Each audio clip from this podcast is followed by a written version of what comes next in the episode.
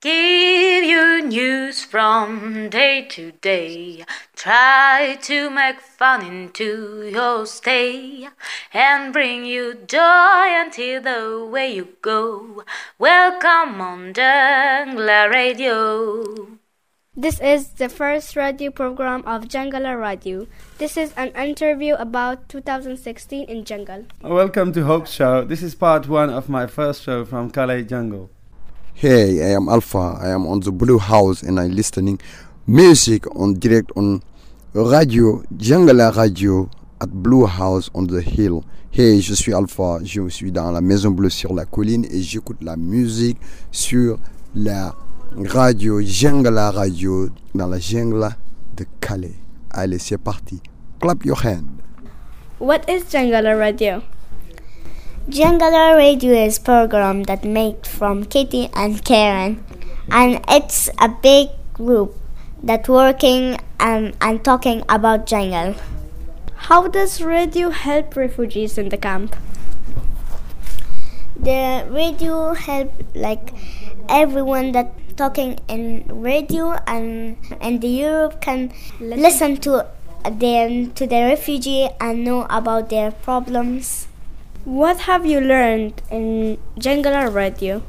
I learned how to make a program and how to edit, how to talk with the people, and and I learned how to interview the people and how to make a group. I'm doing my show. Now there's a fire and the police and the police use tear gas uh, for people.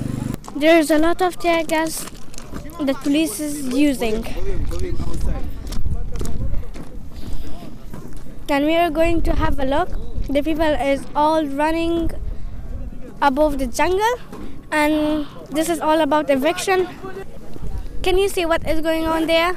Yes, as you see, lots of police are on the way. You know, they put tear gas on people's faces and they burn, they put, set a fire on down there, and then don't let people to go outside, and they don't let people to get in. So it's more violence, as you can see. Look, the smoke is going and they, they burn lots of places and they want to, to people to leave their shelter and once you leave the shelter and they're going to destroy it straight away.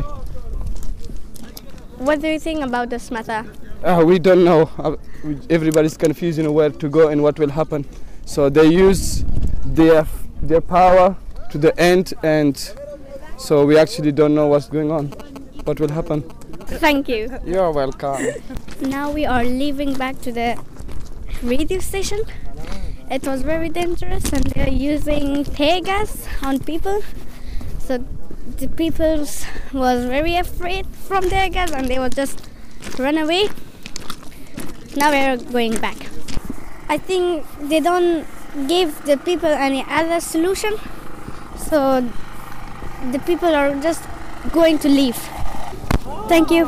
Thank you for listening. Until the next show. Welcome خوش آمدید اهلا سهلا عجب ما خیر اغلاس دهن موتسو Welcome to the Star Show. We have important news update from inside the jungle. Our reporter will tell us what's going on into the jungle. Today is 4 days of eviction and and we have important news and we are going around to asking people what's going on into the jungle and we are walking to take interview and see what's happening what's the news. So follow me guys. Can you introduce yourself please? Um, my name's Nell. I work at the Ashram Kitchen in the jungle. And what's going on now in Ashram Kitchen? Uh, why the police are standing there? Because they're starting to evict the Kurdish community who live around us. So they are just starting now to take down the Kurdish restaurant, and I think soon the homes. Some people they say maybe they come to Ashram Kitchen, but we don't know. And what do you feel about the destroying the jungle? Pretty mixed. I think the jungle isn't a great place, but people need somewhere to go. You can't just take down their homes and give them nowhere to go. Um, so this week has been very sad, and yeah, it's just incredibly sad, really. Thank you. Hello, can you introduce yourself, please? Hello, my name's Ian Wood. I'm the founder of Ashram Kitchen. Can you say what's going on now in Ashram Kitchen and what's going on in Jungle? We're we're making tea and and, and, and and feeding people as we came here to do five months ago, and the police are m- mo- flattening the houses and around us, and but people still come and eat, and we're still here. We're going to be here to as long as we can to make people chai and, and, and food for people. Uh, what do you feel about this situation? situation. I think it's terrible because there's so much work gone into make this uh, a place to live for people to live, and and I think the government's being really stupid. And, and where is everyone going to go? They're all going to end up in hedges, and, and, and it's going to be terrible and horrible. And and at least in the jungle, the volunteers could help make some society and some culture, and to treat people with respect as human beings on this planet, that we're all equal. Thank you. So now we are in Ashram Kitchen and we know that uh, the near the ashram kitchen is the homes are this, uh, they are destroying the home but uh, still the people are there eating and drinking chai. And that's all until the next show. Bye. Welcome to Adam Show on Jungala Radio. Today we went to speak with the Iranian men who are protesting the destruction of the jungle by sewing their lips shut. Before we spe- we spoke with them, they told us that their objection is with the British government because they have not listened to the refugees of the jungle. They said, with our one mouth we have spoken hundred times and have not been heard. Well, the British government listened to us with our mouths sewn shut. We had a short interview because they can't talk. They had pain in their lips. سلام علیکم سلام علیکم اسمتان چیست؟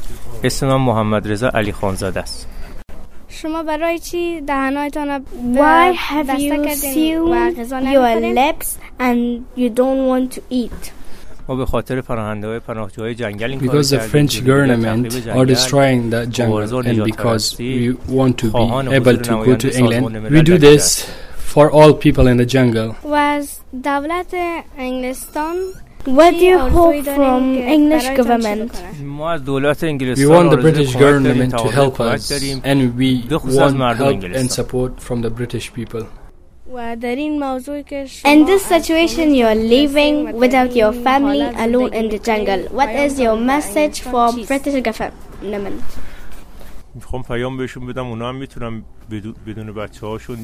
I want to say to them they should come and live here for one night for from their family can they imagine how hard it is to live here.